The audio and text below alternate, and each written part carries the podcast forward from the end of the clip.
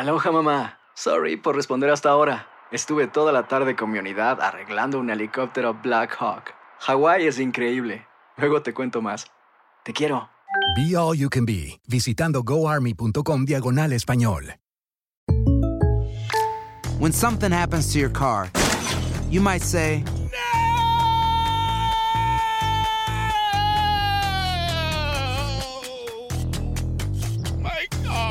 but what you really need to say is something that can actually help. Like a good neighbor, State Farm is there. And just like that, State Farm is there to help you file your claim right on the State Farm mobile app. So just remember, like a good neighbor, State Farm is there. State Farm, Bloomington, Illinois. Boost Mobile tiene una gran oferta para que aproveches tu reembolso de impuestos al máximo y te mantengas conectado. Al cambiarte a Boost, recibe un 50% de descuento en tu primer mes de datos ilimitados. O, con un plan ilimitado de 40 dólares, llévate un Samsung Galaxy A15 5G por $39.99. Obtén los mejores teléfonos en las redes 5G más grandes del país. Con Boost Mobile, cambiarse es fácil. Solo visita boostmobile.com. Boost Mobile, sin miedo al éxito. Para clientes nuevos y solamente en línea, requiere AroPay. 50% de descuento en el primer mes requiere un plan de 25 dólares al mes. Aplican otras restricciones. Visita para detalles. It's lunchtime at Tim Hortons, and we're serving up a special deal just for you. Our new $5.99 lunch deal includes your choice of any lunch sandwich and a side of crunchy kettle chips. Because what's lunch without a little crunch? And the sandwich choice is all yours, like a ham and Swiss, Chipotle chicken wrap, BLT, and more, made to order just the way you like it. Tim Hortons' new lunch deal. Simple, delicious, and just $5.99. Now that's a good deal. Only at your neighborhood Tim's. U.S. only. Price and participation vary. Terms apply. Univision Audio. Enigma sin resolver es un podcast para mayores de edad. Algunos radioescuchas pueden encontrar el contenido del programa ofensivo. Se recomienda la discreción del radioescucha, especialmente para menores de edad.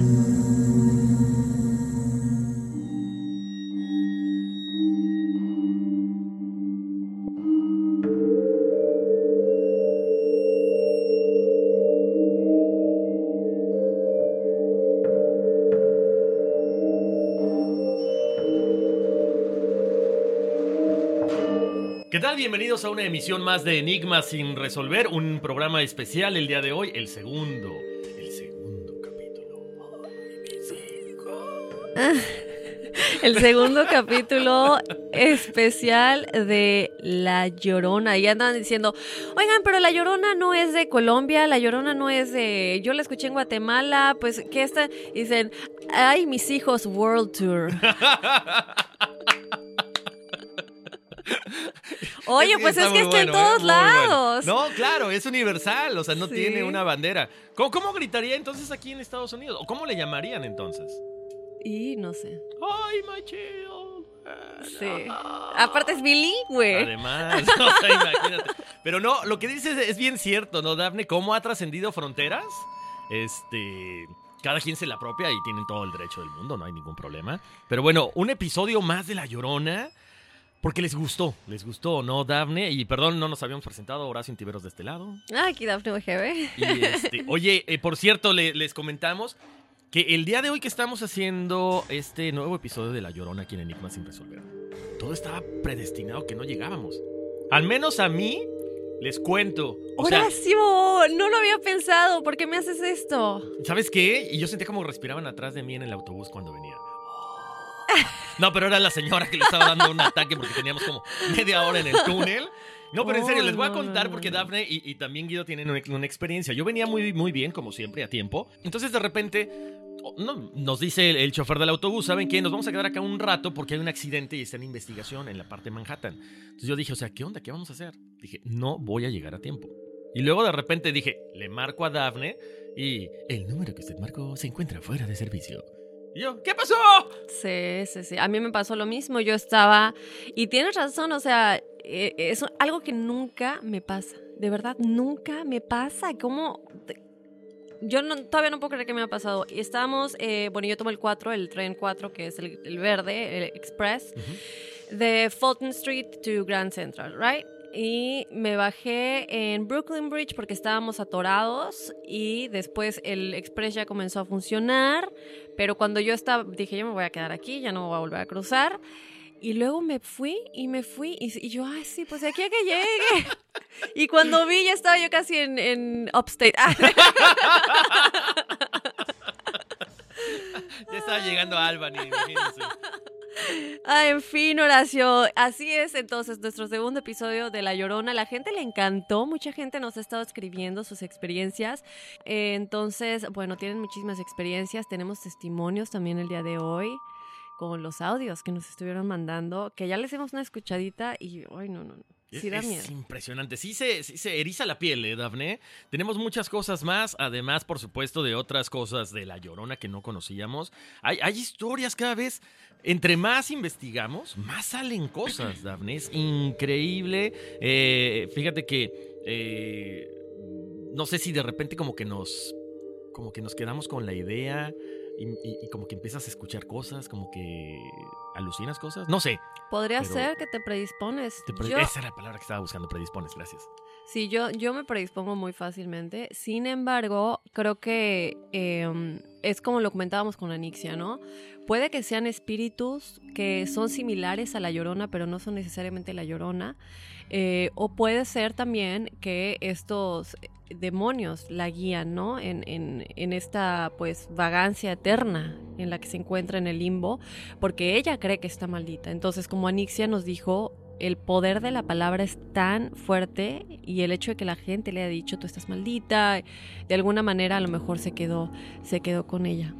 Exactamente. Pero bueno, así es como estamos dándoles un preámbulo de este segundo episodio de La Llorona. Así que bienvenidos a Enigmas sin resolver.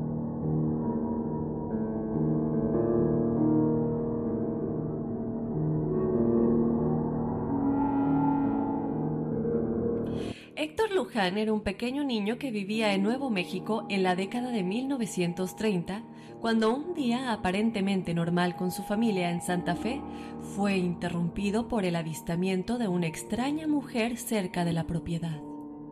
La familia observó en silencio mientras la mujer alta y delgada, vestida toda de blanco, cruzó la calle cerca de la casa sin mencionar ninguna palabra y dirigiéndose a un arroyo cercano. Tal como cuenta Luján, ella solo parecía deslizarse como si no tuviera piernas antes de desaparecer.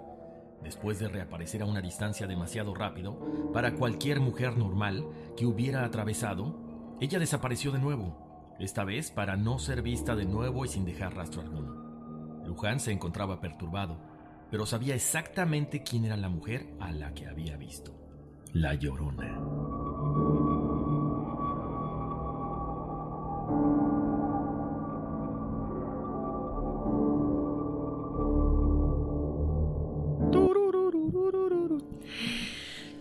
Oye, Horacio, y, y hablando de este tema de la llorona, vamos a estar platicando. Nada más les queremos prevenir que vamos a estar teniendo una parte muy fuerte. Si a ustedes no les gusta mucho el rollo de tal vez asesinos seriales o, o crímenes, que, que no escuchen la segunda parte, la segunda mitad, porque vamos a estar escuchando, vamos a estar platicando más bien tú y yo, historias de mujeres que como la llorona mataron a sus hijos.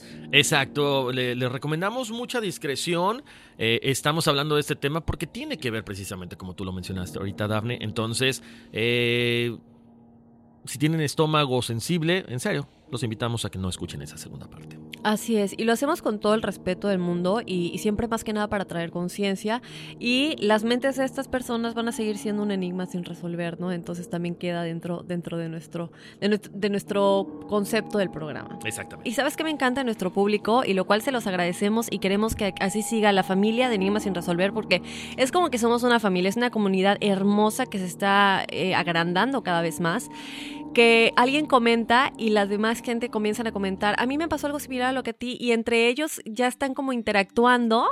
Entonces, en un futuro estaría padre también hacer un grupo privado de Facebook en donde Claro. se puedan discutir todas estas cosas, ¿no? Me gusta, me gusta. ¿Qué dijeron del jinete sin cabeza? No, no recuerdo ahorita. El, el chico comentó, está un poquito largo el comentario, entonces no, no lo voy a poder leer todo, pero pues es una experiencia como él nos comenta, ¿no? Muy vívida.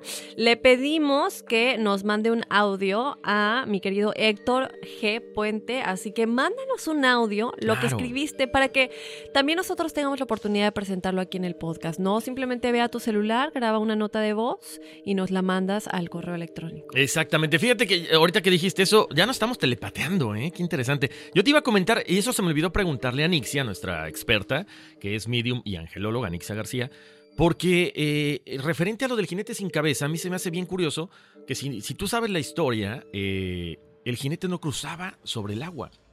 Era como este, es, esta barrera que no lo dejaba ir más allá de este pueblo. Y aquí la llorona, obviamente, va en busca de sus hijos, a donde ella los ahogó, pero se contradice un poquito la parte de la otra historia, ¿no? O sea, ¿el agua es una corriente de energía o es un bloqueador para ciertos espíritus? Sería interesante para la Muy próxima. buena pregunta. Sí, se- se- sin duda lo tenemos que comentar con Anixia. Exactamente, porque bueno, siempre he tenido esa duda. Y por cierto, la, la- la leyenda del jinete sin cabeza, rapidísimo, tendremos que ir en Halloween aquí a Sleepy Hollow, que está a escasos 30 minutos, ¿no? Oye, y hablando de La Llorona, Horacio, hay que comentarle a la audiencia que el nuevo podcast de La Llorona, original de Univisión, ya salió este, se lanzó este 28, este pasado jueves. Entonces, eh, muy interesante. Este es en inglés, pero nosotros sabemos que mucha de nuestra audiencia es hispanoamericana, entonces hablan inglés. Si les interesa saber más de este tema y de gente que ha tenido experiencias eh, con respecto a la llorona aquí en Estados Unidos, más que nada en la frontera, eh, que vayan a escuchar el podcast de La Llorona, también de Univisión. Son solamente cuatro episodios, una, una edición especial de alguna manera. Pero bueno, Horacio, ¿qué te parece si ya nos adentramos por completo al tema del día de hoy, que es la continuación de La Maldición de La Llorona? Perfecto. Les estuvimos platicando algunas de las versiones en el programa pasado, ¿no? Platicamos de la Malinche, platicamos de la diosa azteca Cihuacóatl, eh, y bueno, muchas cosas de lo que se cree. Pero aquí, bueno, vamos a darle continuación a una de las cosas que se comenta de quién era realmente esta mujer y por qué no se ha ido, que es una de las cosas que le preguntábamos a nuestra experta Anixia García en el programa anterior, por qué no se va y por qué sigue en este plano terrenal, eh, estancada de alguna manera, ¿no? Fíjate que se cree que la historia de la que fuera La Llorona en vida es la historia de una mujer indígena mexicana. Ella rehúsa a irse de este mundo ya que busca algo que ha perdido. Esta mujer en realidad era una mujer indígena muy muy hermosa. Sus sueños la llevaron a migrar del campo a la ciudad. Ella tenía el sueño de estudiar y conseguir un buen trabajo. Pues muchos como nos venimos aquí a la ciudad, a la gran ciudad, a tratar de cumplir nuestros sueños. Eh, desafortunadamente ella no tenía mucha pre- pre- preparación profesional de alguna manera. Eh, su frustración y pues como que se dio por vencida. Y eso es algo que mm, a mí, cuando estaba yo leyendo esta historia, me dio mucho coraje porque es verdad, ¿no? Muchas veces cuando estamos por la vida y están pasando cosas es como que, ay, ya, o sea, ya para qué, ya lo que sea, y ya no luchas más por, por conseguir lo que sea que quieres luchar, porque, y es como el dibujito ese que el, el chavo va rascando, rascando para encontrar el Claro. tesoro, y se rinde justo cuando ya estaba un poquito de llegar. Entonces, bueno, es básicamente lo que le pasó a ella. Ella dijo, ¿sabes qué? Mejor ya no me esfuerzo más. Entonces se vol- volvió empleada doméstica de una familia adinerada, obviamente, y el hijo mayor, como era de esperarse, pues se metió en su cama, ¿verdad? Em, desafortunadamente ella se enamoró de él y quedó embarazada pero él obviamente no, no se quiso hacer cargo, él tenía otra pareja, pues que obviamente era, ella era como su, su aventura de las noches, ¿no? Cuando todos estaban durmiendo. Entonces, bueno, ella en su tristeza, pues decidió regresarse a su pueblo, ¿no? Con su familia, a tratar de buscar apoyo, ya que pues se encontraba sola en una ciudad tan grande, obviamente ya no iba a poder seguir trabajando para esa familia. Y cuando regresó a su pueblo, en ese tiempo, imagínate, ¿no? Como que estás embarazada, no estás casada y la vergüenza eh, ante la sociedad y, familiar, ¿no? De mi apellido. Obviamente ella, al no tener el apoyo de su familia, eh, porque aparte la sacaron de la casa, fue así de que no eres bienvenida, nadie te va a apoyar aquí, entonces ella en una de las noches en las que estaba caminando, buscando ayuda, ella estaba a punto de dar a luz y obviamente no, o sea, que hospital, nada, caminando así buscando ayuda y ella iba tocando de casa en casa para que la ayudara, aunque sea le dieran asilo para dar a luz ahí. Obviamente nadie le abrió la puerta, esto ya era a altas horas de la noche.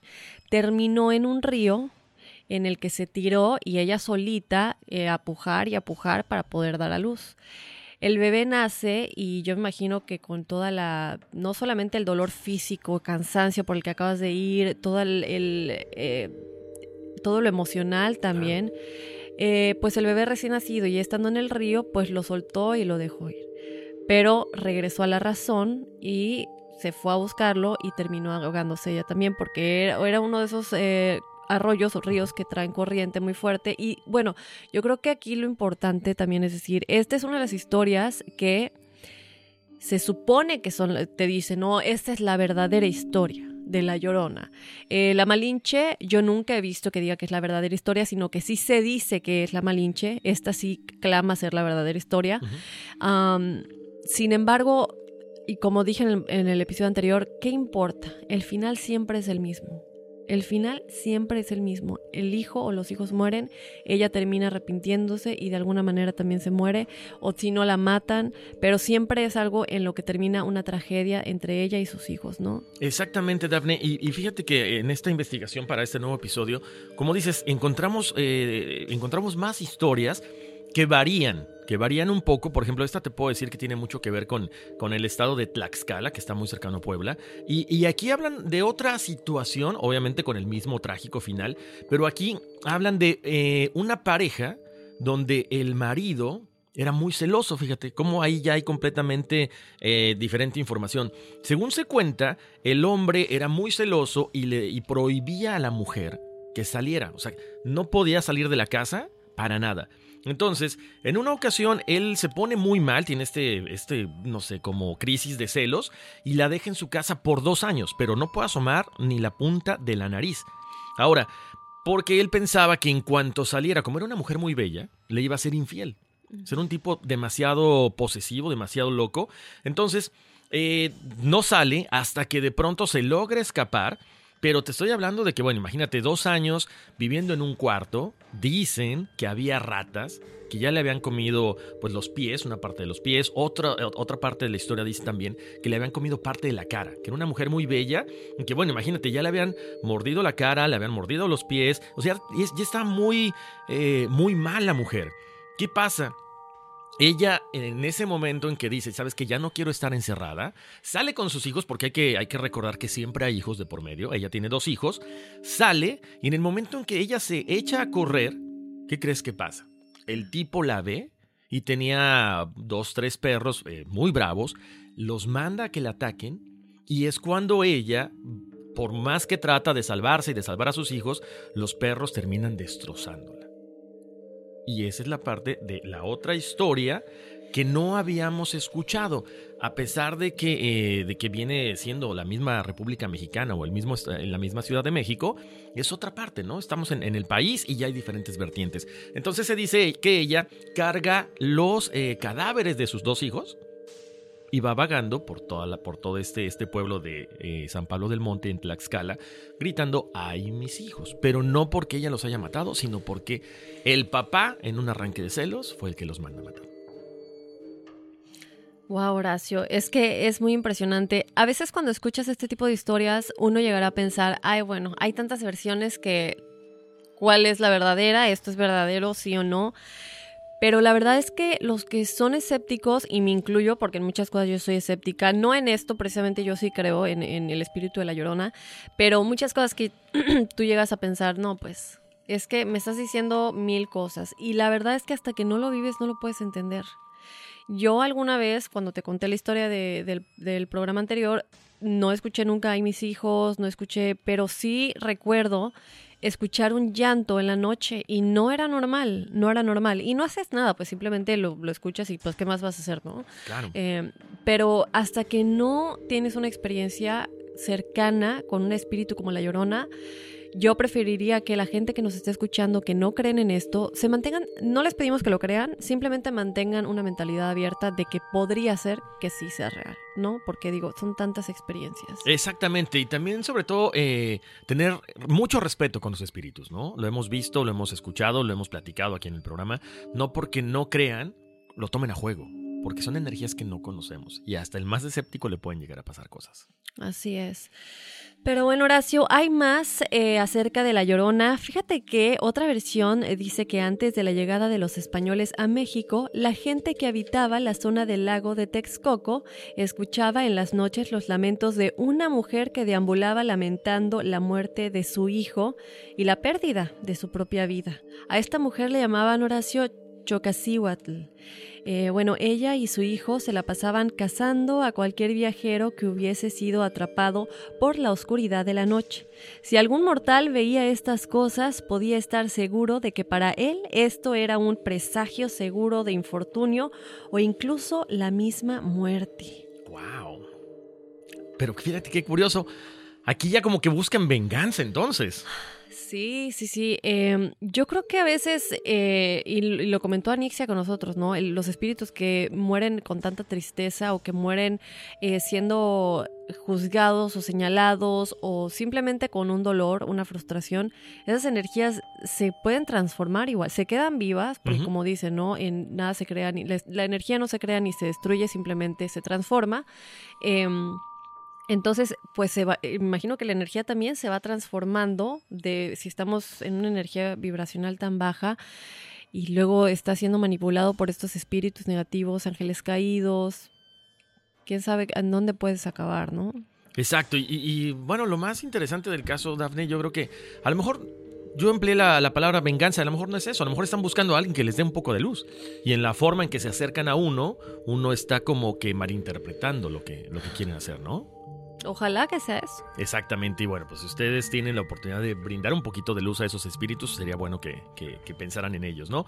Y tenemos la otra versión, y aquí ya viene con otro nombre. Esta, esta versión habla de Doña Mercedes Santa María, que era una mujer eh, hacendada que vivía en la Nueva España.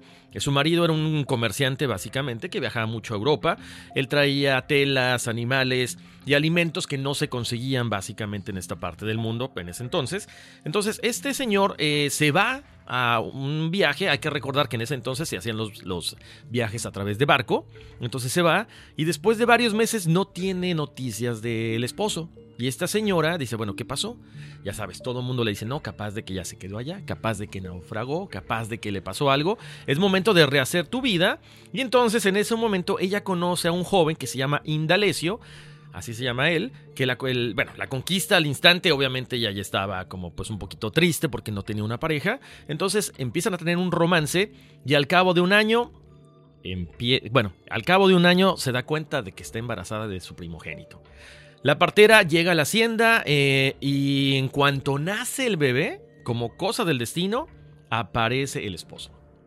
El esposo que tenía más o menos como un año y tantos de no estar ahí presente por este viaje en Europa, él regresa y le dice que, bueno, pues que estaba ahí y que se había dado cuenta de que lo había engañado.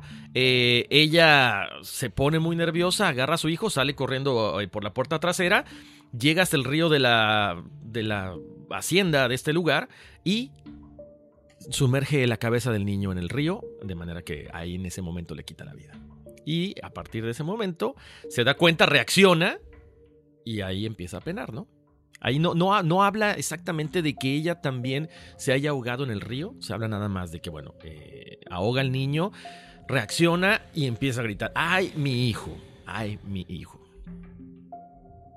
Pues eh, sí, y de nueva cuenta invitarlos, a pesar de que esta es nuestra segunda y última emisión acerca de La Llorona, em, por lo menos en este especial que estamos teniendo, sigan mandándonos sus audios. Si ustedes tienen experiencia con La Llorona, sigan mandando los audios, los podemos presentar en cualquier episodio, e incluso si no es de La Llorona, por ejemplo, este chico que tiene del jinete sin cabeza o, o de lo que sea, ¿no? Es muy importante que sepan que ustedes nos pueden contar sus historias y sus experiencias. Pero bueno, Horacio, ¿qué te parece si escuchamos los audios de algunas de las personas que nos quieren contar cuál es su experiencia con La Llorona, cómo la vieron, cómo la escucharon y cuál fue su reacción?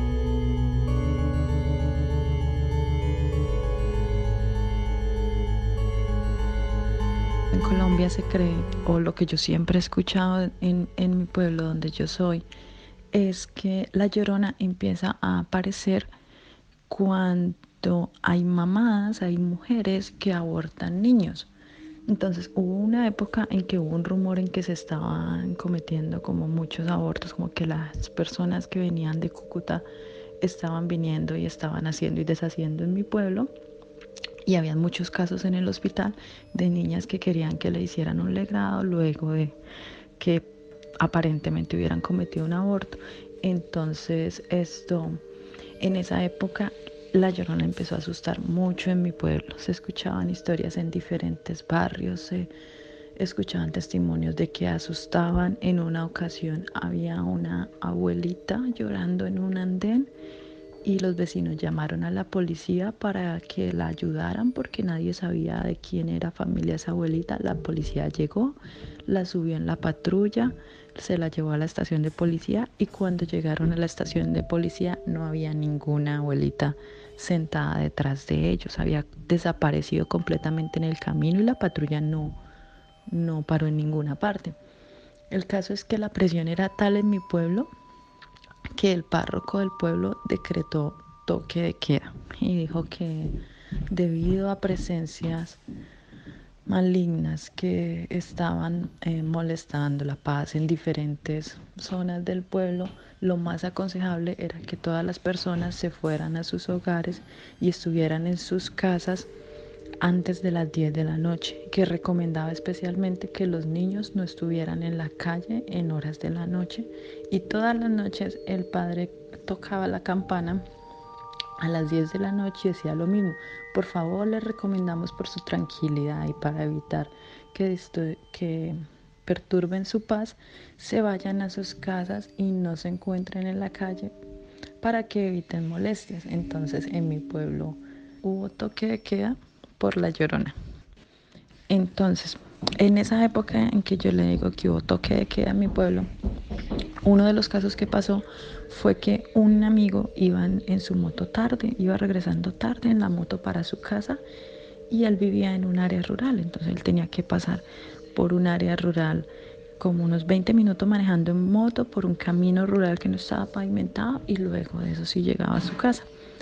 Entonces por el camino él pasó por un puente y con la lámpara de la moto en el puente había una casa vieja donde guardan leña y donde se refugian las personas cuando llueve, pero no vive nadie. Una casa de madera. Entonces con la lámpara de la moto, él alumbró esa casa de madera y él vio una señora vestida de blanco con todo el pelo por la cara. Después de esa casa hay una subida empinada, una colina que es bien empinada. Entonces, cuando él empezó a subir la colina, él sintió que la moto perdía fuerza y que la moto estaba muy pesada y que la moto no quería subir. Y él le decía y le hacía y le hacía y le hacía fuerza a la moto para que subiera y la moto no subía.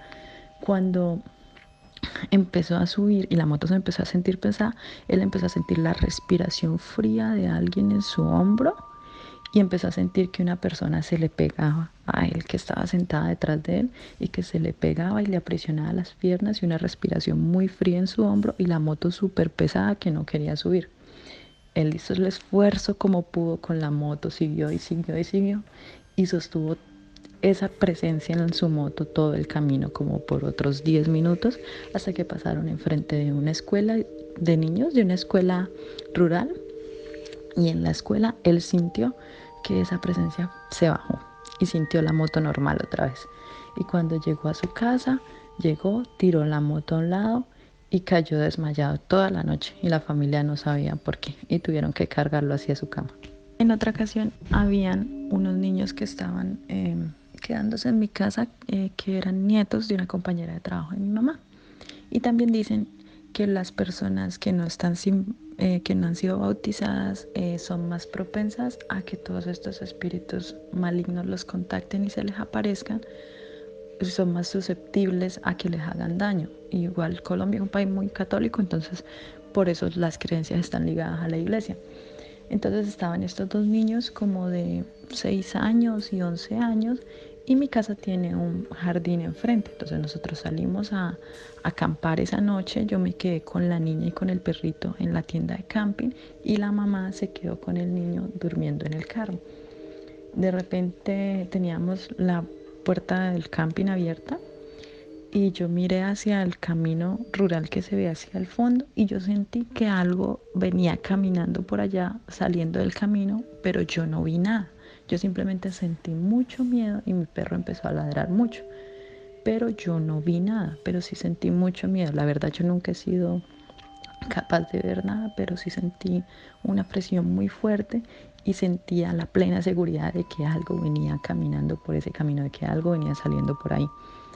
Entonces lo que hice fue que inmediatamente cerré la tienda con la niña y el perro adentro y me abracé a mi perrito y sentí que ese algo luego iba pasando caminando por enfrente de mi casa y la tienda estaba cerca al, al portón y a la, a la baranda. Entonces simplemente me quedé quieta rezando mentalmente y no le dije nada a la niña.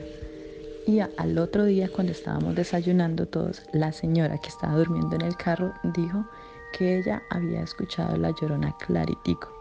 Dijo, ustedes sí la escucharon anoche. Yo me quedé así como que, ¿escucharon qué? Y dijo, uy, anoche la llorona pasó lamentándose, pero se escuchó muy clarito. Pero primero se escuchaba fuerte y ya luego se empezó a escuchar más lejos y más lejos.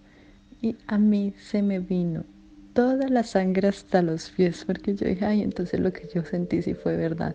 Eso es que cuando dicen que se escucha lejos es porque está muy cerca. Entonces mi mamá respondió, ah, si la escuchamos lejos, si la empezaron a escuchar cada vez más lejos y lejos, eso fue seguramente que pasó por enfrente de la casa. No, yo no supe dónde quedé. Hola Enigmas, me llamo Mayra Guillermo y pues yo he visto a la que creo que era la llorona un par de veces, pero una en especial más cerca que nunca. Yo tuve que salir todo el día esa vez y recuerdo que tenía muchos mandados y luego fui a mi clase de costura. Allá en el pueblo pues eran las típicas actividades del día normal y bueno, pues yo tenía esa rutina, eh, aunque ese día se me hizo más tarde de lo normal. Allá en el pueblo pues realmente casi nadie usaba carros y todo el mundo normalmente nos movíamos en los tricitaxis o a pie. Y ya pues cuando ya llegó la hora de regresar a mi casa, pues el camino se me hizo muy largo y oscuro y creo que por tan solitario que estaba se me hizo más largo todavía. Pero pues nada, típico de un pueblo alejado de la civilización, ¿no? Entonces yo seguí caminando eh, para llegar a mi casa y tenía mucha hambre y me acuerdo y estaba súper cansada. Y pues a medio campo empecé a sentir que, que alguien me seguía. Entonces yo volteé, pero no vi a nadie. Seguí caminando como si nada, pero de pronto miré y entre la niebla y, y todo que estaba yo caminando así bien oscuro, vi una figura humana de blanco acercándose hacia mí. Pero eso no fue lo que me asustó, sino que cuando yo miré la figura, pues no tenía pies y estaba como que estaba flotando. Y yo la verdad no me pude mover porque me dio tanto el susto que me quedé paralizada. La figura pasó justo a mi lado y siguió caminando como así, como si nada. Y cuando se aleja, escuché un lamento, o sea, así a lo lejos. No sé si no me hizo nada porque no, no soy una niña y, y dicen que anda atrás solo de los niños porque lo que hizo fue a sus hijos. Pero yo la verdad sí me asusté y, me, me sorprendí que no me hizo nada, pero para mí no cabe duda que era la llorona. Hola, mi nombre es Julisa Morillo y pues quisiera compartir mi historia. Algo que me sucedió en el 2008 en Ciudad Victoria, Tamaulipas. El lugar donde vivía en ese momento era muy famoso por la siembra de los enequenes, algo que era esencial para la economía de mi comunidad. Por ahí pasaba un arroyo que favorecía el riego de los anequenes. Mi ciudad hasta la fecha sigue siendo muy pequeña, en desarrollo, pero con el paso de los años fuimos teniendo más población y nuevas colonias. El arroyo que pasaba por ahí se tapó y se construyeron casas por encima. Una de esas noches yo estaba en mi habitación, la cual daba a la calle. En esta noche en específico estábamos de vacaciones y pues me quedaba despierta hasta tarde viendo películas y videos. Alrededor de las 3 de la mañana empecé a escuchar los lamentos de una mujer muy a lo lejos, pero no estaba muy segura de lo que estaba escuchando. Pensé que podía ser mi imaginación, así que bajé el volumen de la computadora. Los gritos eran claros y en ese momento pensé que, estaba, que, estaba, que alguien estaba agrediendo a una mujer. Lo raro fue que los perros en vez de ladrar estaban llorando, como si algo los asustara. Tuve que ir a la ventana a ver lo que sucedía. De pronto vi a una mujer vestida de blanco en medio de la calle, con vestido blando y pelo largo negro. No sé si era real, mi imaginación o alguien de carne y hueso, pero la verdad, por la sensación que me dio, yo no creo que haya sido humano.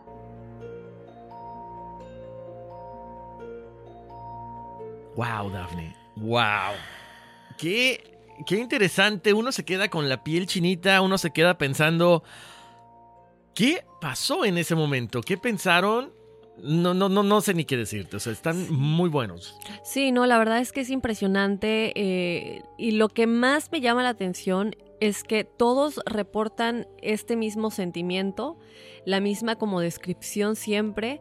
Y muchos dicen que, bueno, la escuchan gritar, la escuchan llorar, que no tiene pies, que simplemente va como flotando y pues asustados, muy, muy asustados. Con, y yo creo que hasta lo podemos escuchar en las voces. O sea, se escucha mientras lo van narrando, se escucha que realmente tienen miedo y que lo tienen que recordar y revivir, lo cual no debe ser fácil. Exacto, ¿no? Porque cuando, digo, platicamos acá muchas veces y es como que más tranquilo, pero la gente, la gente se mete y recuerda ese momento como si estuviera viviéndolo otra vez. Dices, wow. Y si ustedes quieren sentir este tipo de energías, este tipo de sensaciones, pues no se les olvide que este 19 de abril la llorona viene por tus hijos. Así es, Horacio, The Curse of La Llorona está llena de suspenso y terror mientras una trabajadora social trata de proteger a sus hijos de un mal que no tiene límites. Así es, este 19 de abril toda la gente que nos esté escuchando podrá conocer más acerca de esta historia. Es importante decir que esta película es clasificada R. The Curse of La Llorona, solo en cines este 19 de abril. Y por supuesto pueden ver el tráiler de la película, lo vamos a poner ahí en nuestras redes sociales porque se ve muy bueno. 19 de abril, La Llorona viene por tus hijos. Hay que ir, nos lanzamos. ¡Vamos! ¿Sin cine que no vaya? Ya Guido, dice, estoy de viaje, estoy de viaje. no, hay que ir.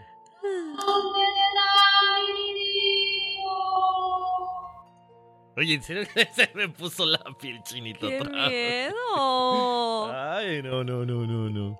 Imagínate, eso es una locura, esta, estas mujeres que han tenido estos arrebatos de sufrimiento, de que han sido señaladas, de que han sido eh, pues abandonadas por no solamente por la sociedad, sino hasta por su propia familia, hacer una locura como el matar a tus hijos y de pronto reaccionar y decir, ¿qué hice? Ya no hay vuelta de hoja, no hay vuelta atrás. Así es, Horacio. No hay vuelta atrás y algo que también creo que nos lo han dicho nuestros expertos es que a lo mejor ella se salió de la línea de vida que ella había acordado antes de nacer, ¿verdad? Nos dicen que tenemos contratos antes de nacer, tenemos contratos con diferentes personas que vamos conociendo en la vida, que hicimos esos contratos antes de nacer. Pero también esto eh, viene en, en, conjunto con, con las decisiones que tomamos día a día, ¿no? Entonces, a lo mejor ella se salió del aprendizaje que su alma tenía que tener y no solamente es el arrepentimiento tan grande que, que, pues te puede causar, sino que también rompiste un acuerdo que tenías con otras almas. Y pues desgraciadamente no sabemos eso a dónde nos pueda llevar, ¿no? Hay muchas mujeres que han matado a sus hijos, eh, muchos de los espíritus que se comentan o se cree que son la llorona, a lo mejor no son la llorona y son espíritus de otras mujeres que sufrieron alguna tragedia, eso nunca lo vamos a saber. Pero lamentablemente eh, la gente nunca ve a la llorona como alguien que era de carne y hueso, una persona como tú, como yo, normal, que pues lamentablemente sufrió una tragedia, ¿no? Pero así como ella, hay muchas mujeres asesinas. Exactamente, y fíjate que en algunos de los casos que investigamos e, es eh, recurrente esa parte donde los asesinan. Eh, tienen que purgar una condena y de repente les preguntan por qué lo hiciste. Es que algo en mi cabeza me dijo que lo tenía que hacer. ¡Qué miedo! ¿Sabes qué? Muy bueno esto que comentas, Horacio. Eh, me imagino que ya escuchaste y, la gente que nos está escuchando, no sé si ya escucharon del caso de mm, la familia, este, el esposo que mató a su esposa y a sus dos chiquitas. Creo que fue en Denver, ¿no lo has visto? No. ¿A poco? No, no lo he visto. Ay, sí, estuvo en todos lados, en todas las noticias del mundo, en redes sociales. Bueno, este hombre... Eh,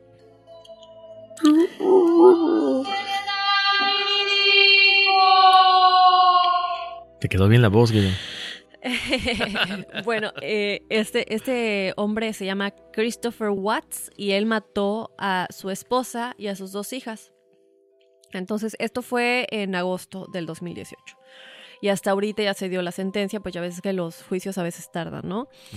Em, ¿Qué pasa? Que cuando lo entrevistan, bueno, obviamente primero él se hacía el tonto, no, es que nos peleamos, yo imagino que pues se salió de la casa y, pero el vecino tenía una cámara y el vecino le dice al policía es que no está actuando normal. No está actuando nada normal, yo lo conozco. El caso es que eh, le hacen entrevistas y sí, por favor regresa, te extraño. O sea, que el cinismo, ¿no? Y resulta que cuando lo entrevistan ya estando en la cárcel, ¿por qué lo hiciste? Le pregunta el, reportero. ¿Por qué? O sea, hoy ya que con la cabeza fría y después de todo, ¿por qué la mataste? Y él dice, y a tus hijas, ¿no? Porque no solamente fue a la esposa. Y él dice, lo único que te puedo decir es que mientras lo hacía yo ya sabía que ya sabía que lo tenía que hacer. Cuando estaba manejando para dejar el cadáver de mi esposa, Em, una, una de las pequeñitas creo que aún tenía, aún estaba viva, ¿no? Entonces él dice que la miró y que la niña estaba llorando, papi, ¿a dónde vamos? Papi, ¿a dónde vamos? Y que él, pues sí se sintió mal, pero que él simplemente sabía que lo tenía que hacer. Es como, no sé, pero él, él como, que decía, es que yo, a pesar de que no quería, yo sabía que lo iba a hacer. Entonces no sé si estaría padre comentarle a nuestras expertas si esto se tendrá que ver con los contratos que tenemos antes de nacer, que tú no realmente no entiendes por qué, pero sabes que lo tienes que hacer. realmente yo ahí sí digo, no sé, no, no sé, ahí sí no sé si creer en los contratos porque ahí a fin de cuentas es el libre albedrío, ¿no? Es lo que te iba a decir, yo creo que ese punto es muy importante aclararlo o comentarlo, Dafne, porque eh, a final de cuentas es el libre albedrío y también como dices, eh, a lo mejor es esa lucha interna, ¿no? Entre el bien y el mal. O sea, te, voy a hacer mal. Pero mi parte interna, esa parte buena, dice, espérate, no, o sea, no es correcto lo que estás haciendo. Entonces, a lo mejor es esa lucha entre los espíritus buenos, los espíritus malos que en ese momento se están tratando de apoderar de ti y tu conciencia cede, cede ante, ante la fuerza de estos seres, ¿no? Y también es, es importante recordar que eh, las expertas que hemos tenido, tales como Anixia García, la, doctora Norma Lisset, eh, Ingrid Child, todas ellas creen en los contratos, pero también creen en la ley de atracción, en el libre albedrío, en lo que la física cuántica dice. Entonces uno dice, bueno, pero si me estás diciendo que tengo un contrato, y pero ¿por qué si yo no, ¿sí me entiendes? Entonces yo creo que la, el punto en el que todo se, ¿cómo decirlo? Se expande y dices, bueno, esto es como tiene que ser, es que si yo no cometo algo que supuestamente estaba firmado en un contrato antes de nacer, es porque mi alma a lo mejor ya tuvo ese aprendizaje o ya no lo necesito o ya no se necesita porque ya estoy en esta quinta dimensión en la que puedo entender que este tipo de cosas ya no son necesarias. Ya tengo ese eh, aprendizaje espiritual, ya estoy más avanzado en ese aspecto y ya sé que mi alma no necesita ese tipo de experiencias para seguir reencarnando y seguirme encontrando con esas otras almas y seguir enmendando cosas que pasaron, ¿no? Claro que... Em, como decimos, ¿no? A pesar de que sí es la ley de atracción, si La Llorona, por ejemplo, tuvo em, algo que decir, tengo un contrato con mis hijos que los voy a matar, ¿Qué sucede con ese karma o ese enmendar en vidas futuras, no? ¿Qué sucede con eso? Porque a fin de cuentas ella tendría que, enmendar ese error en una vida futura, ¿no? Volviendo a encarnar y volver, volviéndose a encontrar con sus hijos en otros cuerpos, obviamente, a lo mejor no siendo sus hijos, y teniendo que enmendar, y es ahí donde entra el contrato. Tenemos que, por lo que pasó en la vida pasada, pero ¿por qué si ella sigue aquí, cómo lo va, cómo lo va a lograr? Exactamente. Entonces ahí entra lo que yo le preguntaba a Anixia, ¿no? Ok, entonces le rezamos y ya desaparece. O sea, nunca más vuelve la llorona. O, o no sé, ponte a pensar, si estamos hablando de estas mujeres asesinas, eh, una de ellas podría tomar a lo mejor el, su lugar. No sé, se me hace algo un poco oh, muy descabellado, pero, pero muy interesante que tendríamos que platicar con, con una de nuestras expertas, ¿no? Como mencionas. Bueno, y, siguiendo con otro de los casos de las mujeres asesinas, Dafne, y gente que nos escucha, fíjate que este caso también eh, fue muy, muy sonado. Isabel Martínez, ella acabó con la vida de sus hijos de 10, 7, 4 y 2 años. Y además con su marido de 33 años con un cuchillo de cocina, lo que más le llama la atención a la gente del jurado y a la gente que estuvo investigando este caso es que ella durante el juicio y cuando le toman la foto de la policía, estaba sonriendo. O sea, no había un gramo de arrepentimiento. O sea, como si lo hubiera estado disfrutando en ese momento. O sea, ¿quién en su sano juicio podría eh, esbozar una sonrisa después de lo que hiciste, no? Exacto. A lo mejor estás en, en, en otro, en, te fuiste eh, a otro mundo, estás ido, como decimos. ¿Y qué pasa con, con, ok, tú eres malo, ¿y qué pasa después de que ella se muera? De, con lo que hizo, obviamente, ¿no? No se puede ir a la luz directamente, ya lo hemos comentado en lo de las vidas pasadas, qué pasa, cuánto es el trayecto que tienes que estar en ese intermedio entre vidas. Mientras más eh, pura esté tu alma, es más largo el tiempo que estás en, sin renacer porque no tienes tanto que, que enmedar o, o, arreglar de alguna manera. Eh, pero, por ejemplo, esta mujer, ¿qué va a pasar cuando fallezca? Y y ella realmente no tiene el arrepentimiento que tú comentas cuando la llorona sí lo tiene. O sea, ella sufre constantemente por lo sucedido y, y ya debería de haber cruzado, aunque sea otra vida, ¿no? Exactamente. Que, que no, no sé, creo que es, es un tema que debemos de, de tocar porque... Se queda con muchas preguntas. Hay muchas, sí, demasiadas, eh, de, demasiadas cuestiones que, que, que, no logramos entender, Daphne, porque, o sea, es que, una, demasiadas mujeres, demasiados niños que sufrieron en ese momento. Entonces, ¿estas mujeres tendrán descanso algún día? Así es. Ojalá que sí, pero también hay otra mujer, fíjate Horacio, que por problemas económicos, Jessie Paola Moreno Cruz, de 32 años, decidió tirarse por un abismo de más de 100 metros de altura con su niño de 10 años en brazos. No sé si tuvieron la oportunidad, esto fue apenas hace unos, unos sí, lo meses vi. No, en no, Colombia. no, es, es, es triste, ¿no? Porque no sabemos, como dicen en México, nadie sabe el fondo de la olla más que la cuchara. No, o sea, nosotros podemos entender que tiene problemas económicos, que no tiene trabajo, que no sabe qué hacer. Pero qué desesperación puede tener esta madre para tener la... No puedo decir, no, no creo que el valor, sino eh, agarrar a tu hijo, aventarte de un puente y decir, prefiero que pase esto a seguir sufriendo. Pero ¿por qué hacerle eso al niño? O sea, el niño qué culpa tiene? ¿Por qué poner a tu hijo en esa situación de que me estoy cayendo en un abismo con mi mamá y la persona que debería quererme, la persona que debería cuidarme, la persona que debería ver por mi bienestar, me está de alguna manera matando con Claro, ella, ¿no? sí. Es, Es que yo no, no lo puedo entender. No Claro, puedo. una supuesta ayuda, ¿no? La que hace esta mujer de decir, no quiero que mi hijo sufra. Pero ¿qué va a me lo llevo". sufrir? O sea, no es, no es, no es tú. A lo mejor él, él sí puede luchar, a lo mejor sí. No, estoy. ah. E-, Es impactante, es impactante y sobre todo volvemos al punto de los contratos. O sea, yo qué culpa tengo de que mi mamá se sienta en este, con esta situación y, bueno, pues me, arrastre, ¿no? A un suicidio. No, aparte de la empatía, o sea, si digo, ajá, yo no estoy diciendo que no haya querido a su hijo, pero yo no podría, yo simplemente con mi gatita, por ejemplo, yo no puedo pensar que a lo mejor está sufriendo, que me está esperando, porque me pongo en su lugar o trato de ponerme en su lugar y digo, ay, pobrecita, me está esperando, o sea, que ya sé que eh, no se compara, pero imagínate tu hijo ponerlo en esa situación, saber que está sufriendo y que tú estás causando ese sufrimiento. Además, sabes que muchas veces en, en el- en los casos que estamos hablando, a lo mejor asesinan a los niños mientras están dormidos. Pero cuando el niño le, se voltea a la mamá y le dice, mamá, ¿dónde vamos? Y le está, le está diciendo, mamá, no, no, no, y está sufriendo. Wow, eso es, yo Eso es un enigma sin resolver. Ese es un enigma sin resolver. Y fíjate, volviendo a, a- a lo de las mujeres y la gente que, que ha escuchado voces, Dafne y audiencia, Aurelia, Andrea Aurelia Portillo, el 30 de enero del 2017, les cuento que la policía de Buckeye recibió una llamada de emergencia en medio de la noche. Al llegar al domicilio, la policía encontró a Andrea Portillo, de 29 años, parada cubierta de sangre. Delante de ella, la madre de la mujer gritando y sosteniendo al bebé de 5 meses herido, que luego fallece. La hija de 3 años de Portillo estaba ahí y declaró que su mamá le cortó el cuello a su hermano. Y a final de cuentas, cuando está el juicio, ella alega haber escuchado voces en su cabeza y que no sabía lo que hacía. Wow, impresionante.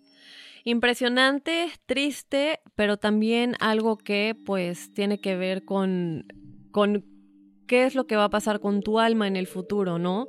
Eh, tú eres el único que está a cargo de eso, entonces, bueno, estas historias son lamentables, obviamente tengan eh, discreción en la manera en cómo se comparten esas historias, nosotros estamos tratando de ser lo más respetuosos posibles y las estamos comentando porque queremos eh, que la gente vea a la llorona como algo más que un simple espíritu de que qué padre, vamos a juntarnos en un círculo a hablar de la llorona, eh, a contar historias de terror. Realmente hay una persona detrás, alguien que vivió, que sufrió, así como tú y como yo, y, eh, y que cometió un crimen como estas mujeres de las que les estamos comentando, ¿no? Y bueno, Horacio, fíjate que Carol... no. Y bueno, Horacio, fíjate que el 20 de mayo de 2014, en las afueras de Los Ángeles, California, la mujer una mujer llamada Carol Ann Coronado, de tan solo 32 años, igual tan jóvenes, de jóvenes verdad, todas, ¿eh? Eh, mató a sus hijas Genia, de tan solo dos mesecitos, Yasmín, de 16 meses, y Sofía, de dos años. No voy a decir cómo porque no quiero. No, es, es muy cruel, yo creo. Sí, eh, pero bueno, lamentablemente las mató y también plane- planeaba matar a su marido porque estaban a punto de divorciarse. Pero la madre de Carol, eh, o sea, de la mujer asesina, halló los cuerpos de las niñas antes de que este eh, cuarto asesinato ya sería sucediera, eh, gracias a Dios, ¿no? Ella fue sentenciada a tres periodos de prisión consecutivos sin posibilidad de libertad condicional, a pesar de su pedido de clemencia por salud mental. No, yo creo que en este tipo de situaciones eh, ya se analiza, ¿no? ¿Realmente tenías problemas mentales? De alguna manera eh, se pone al psiquiatra en el juicio, en, eh, cuando se da la sentencia, y no hay, no hay una esquizofrenia o, o una demencia, algo más allá que no te haga saber. Puede que seas sociópata, puede que seas psicópata, pero esas personas también están conscientes de lo que hacen, saben lo que están haciendo. Entonces, bueno, aquí no aplica y, qué bueno que no aplique, ¿no? Porque bien merecido el castigo. Claro, yo creo que en- en estos momentos, eh, en, en los momentos en que estas personas, estas mujeres o cualquier eh, persona que comete un asesinato, hay cierta claridad, ¿no, Dafne? O sea, hay un momento en que yo creo que puedes pensar, no sé, no soy, no soy experto, lo quiero aclarar, que de repente, si tú te sientes mal y sientes que estás eh, queriendo atentar contra la vida de alguien, yo creo que tendrás esa, esa- ese momento de claridad mental y decir, ¿me alejo? ¿O es un arrebato? ¿O es un arrebato y haces lo que tienes que hacer porque así crees que es justo? Mm, yo creo que los dos, o sea, puede ser cualquiera. Por ejemplo, el, el Chris- Christopher Watts que te comentaba, él, él sabía lo que estaba haciendo. Él dice, yo lo sabía, yo, o sea, él tenía la claridad me- mental de decir, voy a detenerme. Sin embargo, él también sabía que de alguna manera algo le lo tenía que hacer, lo tenía que hacer. Claro, porque mira, por ejemplo, el, el- otro caso que, que escuchábamos, el otro caso que leímos, Dafne, es de esta mujer, por ejemplo, ella tiene 39 años, ¿no? Entonces eh, se le conoce porque mató a varios bebés que nacieron entre 1996 y el 2006. Lo que ella hace es, en el momento en que nacen, los mata y los mete en unas cajas de zapatos y los guarda en el garage. Y ella alega al final, cuando la, cuando la entrevistan durante el juicio, que bueno, es que los, ella no quería a los bebés. Entonces, si no los querías, ¿para qué te sigues embarazando?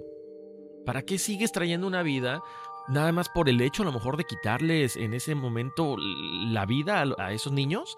O sea, es lo que te digo. ¿Qué, qué pasa por la mente de estos, de estos asesinos, de estas mujeres? Que a, final de cuentas se quedan con una cuestión karmática por no sé cuántas reencarnaciones.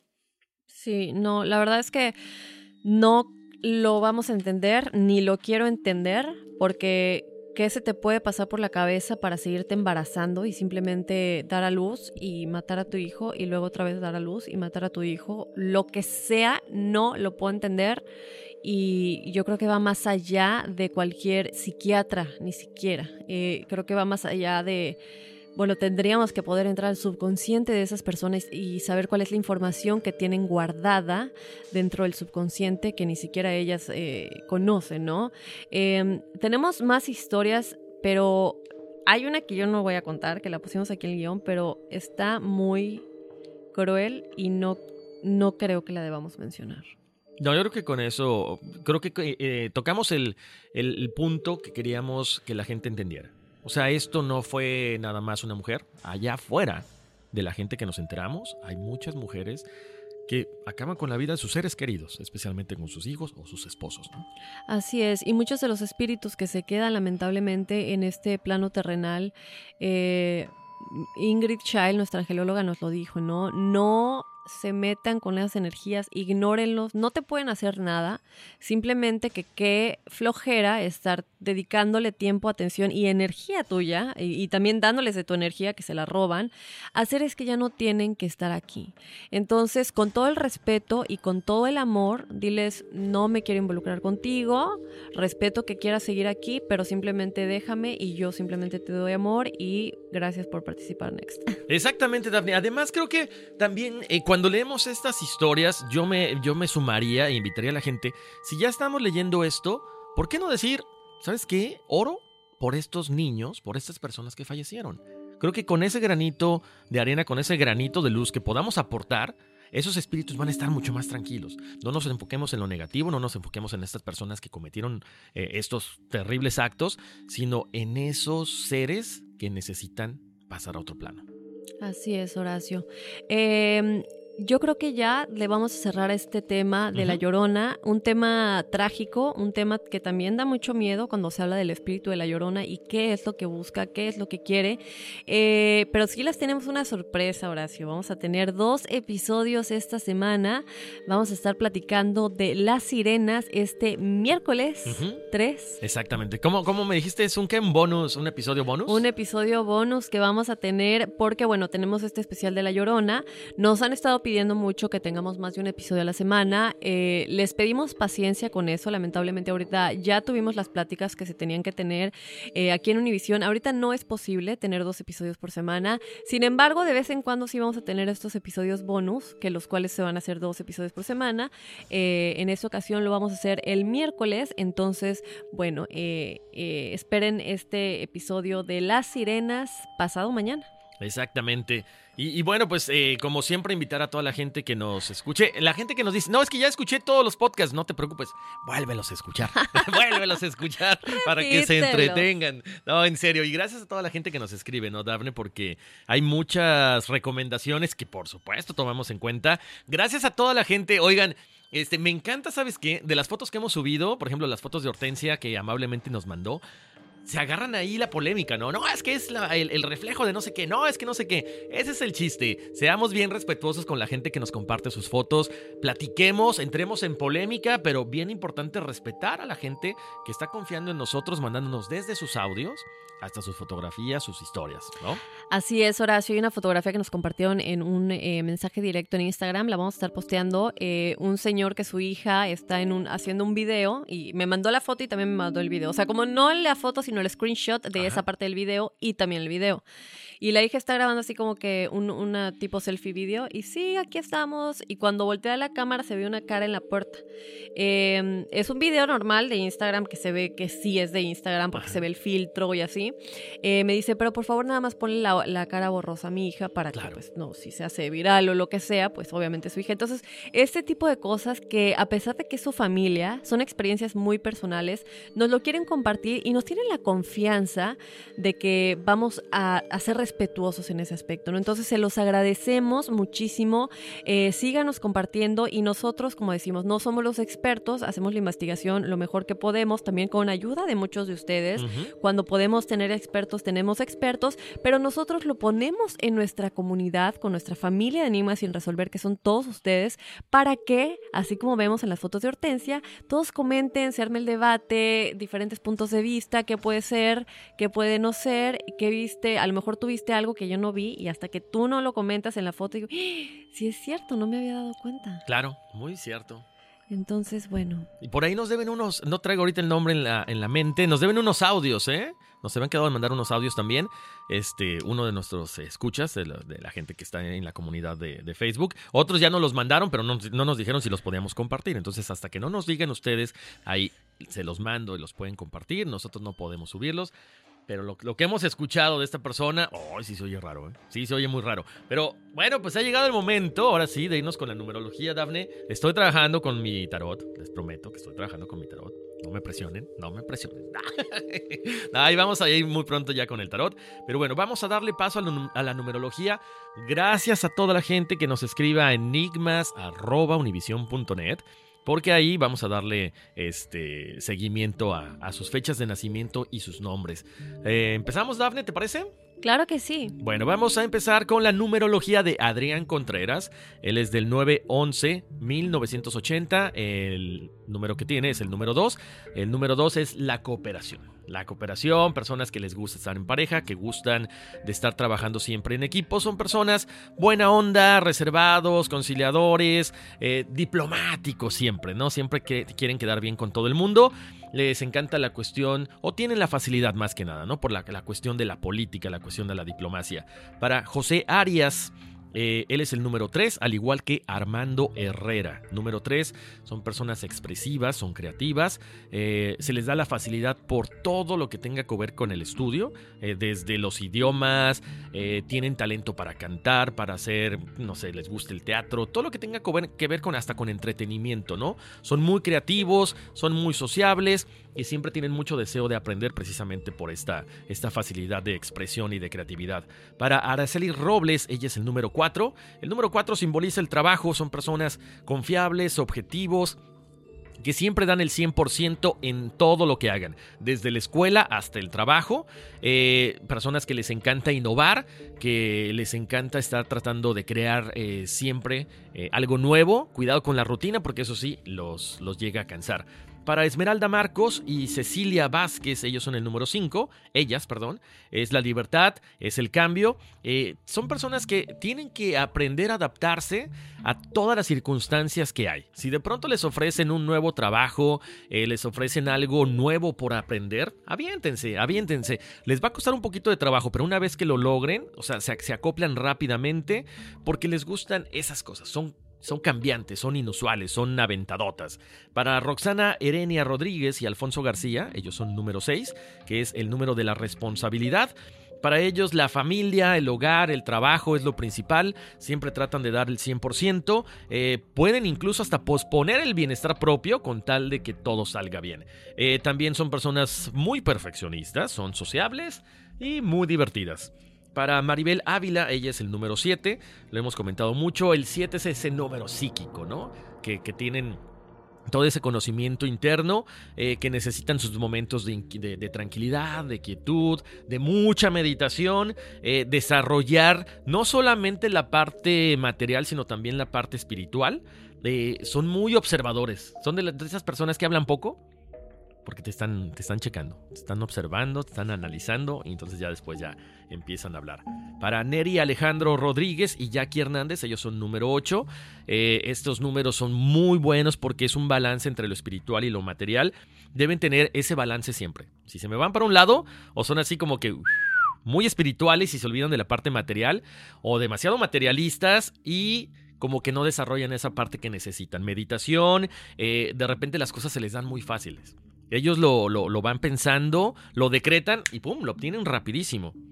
Para Ludwig, ¿eh? Ludwig Galvez, él es el número 9 y simboliza el idealismo. Personas que siempre tratan, como ya están en el 9, ya están a punto de, trascender también, eh, quizá para un 11, un 22 o un 33, ellos siempre piensan en el beneficio de la humanidad. Ellos son personas muy buena onda, muy, eh, muy dadas de sí. Eh, tienen normalmente mucha compasión por los demás. Son los ves trabajando mucho pro niños, pro gente que necesita ayuda, pro animales. Entonces, eh, desarrollen un poquito más su parte espiritual, no solamente acudiendo a estos centros para ayudar a los demás, sino también la meditación. La meditación les va a ayudar mucho a estas personas que son generosas e idealistas por naturaleza. Wow, Horacio, cada vez más, ¿eh? ¿Cómo le vas a hacer en un futuro? No tengo idea, pero ustedes sigan mandando. más. La verdad que, ¿sabes qué, Dafne? Eh, yo creo que es, es, eh, los temas nos encantan. Este tema a mí siempre se me ha hecho bien, bien interesante. Porque los números nos dicen todo, ¿no? Sí. Nos dicen todo eh, desde en el tarot, que nos dan tanta información que, este, que cuando tenemos estas fechas de nacimiento es lo más fácil. Lo más fácil porque ya si nos metemos en rollos del signo del zodiaco, ascendentes, descendentes, que si Marte o Júpiter está en, en, ¿cómo se llama? Este, rigiéndonos y demás. Para mí, a mí, en lo personal, se me hace muy interesante, pero muy complicado porque no lo he estudiado. Pero los números son bonitos. Siempre Sí, fui malo para matemáticas, pero esto sí me encanta, ¿eh? Pero aparte, eh, lo que hablas de los planetas también son números. O sea, todo nuestro universo son números, aunque no nos damos cuenta, ¿no? Entonces, eh, qué interesante que te, te- te puedan decir la personalidad de esta manera. Es muy chistoso porque el otro día eh, no podía dormir. Dormí como una hora, creo. De, o sea, eran las 5 de la mañana y yo seguía despierta y yo así. A las seis y media está mi alarma puesta, ¿no?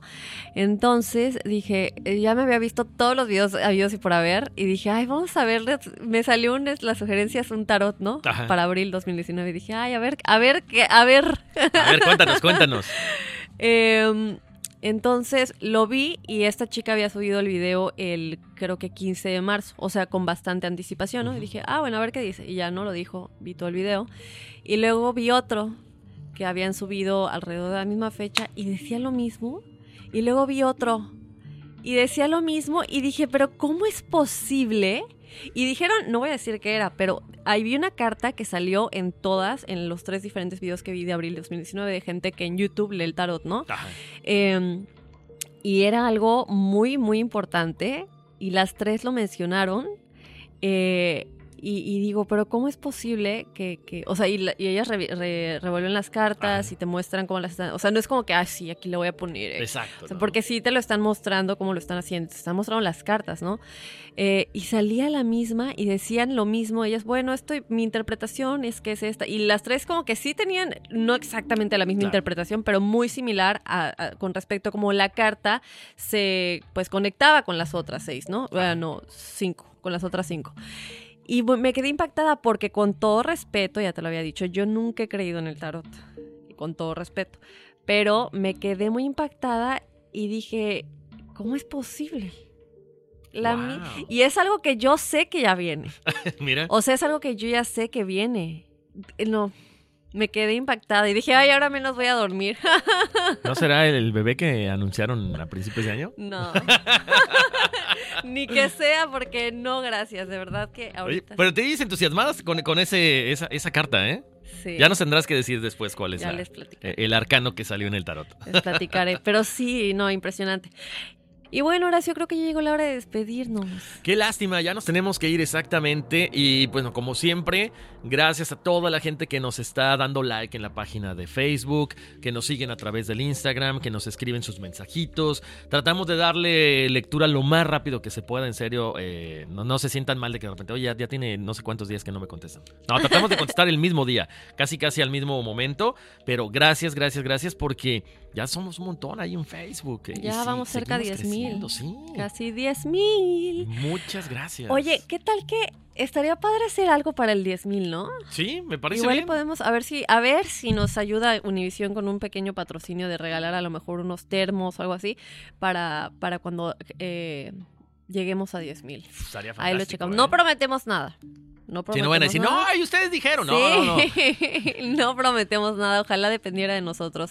Eh, recuerden que este miércoles vamos a estar platicando de las sirenas, dos episodios esta semana. No, la, la sirena que viste es la de la ambulancia, Guido. Esa no cuenta. Así que bueno, este miércoles eh, las sirenas, el misterio de las sirenas, vamos a estar posteando fotos de sirenas reales y que se preparen porque no son como las sirenitas, son bastante tenebrosas, porque aparte eh, qué son, ¿no? ¿Son peces? ¿Son humanos? ¿Son, sabes? O sea, ¿qué tipo de, en dónde se clasificaría, ¿no? Ya parece como el pie grande. Exactamente, ¿qué tipo de ser a final de cuentas puede llegar a ser? Bueno, pues no se les olvide que ese, ese episodio será el bonus de esta semana. Sí. El bonus de esta semana. Y pues ya nos vamos a invitar a toda la gente que se suscriba, ¿no? Porque si usted quiere que le lleguen las notificaciones de cuándo está el nuevo episodio, tiene que suscribirse a Enigma sin resolver, que estamos en Apple Podcast. Google Podcast y Spotify. El otro día alguien estaba comentando en Instagram, y es lo que te digo que me encanta de nuestra comunidad. Estaba comentando en Instagram eh, alguien, ¿dónde están los audios? ¿Cómo escucho? Y le comentamos, los audios se, se presentan en el programa, en el podcast, escucha el podcast y ahí están los audios de la gente que nos había mandado los testimonios, ¿no? Y él dice, es que no sé cómo. Y alguien eh, le contestó ayudando, porque nuestra Mira. comunidad siempre se ayudan entre ellos y comentan, no, pues simplemente ve a tu celular y, y te vas a la aplicación de Spotify o Apple Podcast y buscas Enigma sin resolver y ya te aparece, ¿no? Y él volvió a comentar, no, pero es que todavía no sé cómo hacerle. Y luego otra persona, bien lindos, que entre ellos se ayudan en los comentarios. Mil gracias a nuestra audiencia que, que siempre andan muy, muy participativos. No, qué padre. Y bueno, si ustedes quieren su numerología, quieren participar con temas, con mandándonos fotos, por supuesto, mandándonos audios, pueden escribirnos a enigmas.univision.net. ¿Estrenando botas o qué? No. Ah, yo pensé que me estabas presumiendo. Oye, Horacio, pues ya nos tenemos que despedir. Exactamente. Oye, una, ulti- una última pregunta. Dice la gente que cuando hacemos Face Live otra vez. Ya sé, sí está un poco complicado, pronto. pero pronto. Esperamos que la semana que viene, Sí, me esperemos. parece bien. ¿Qué? ¿Ya nos vamos? Ya. Bueno, pues vámonos, que aquí espantan. Uy, sí.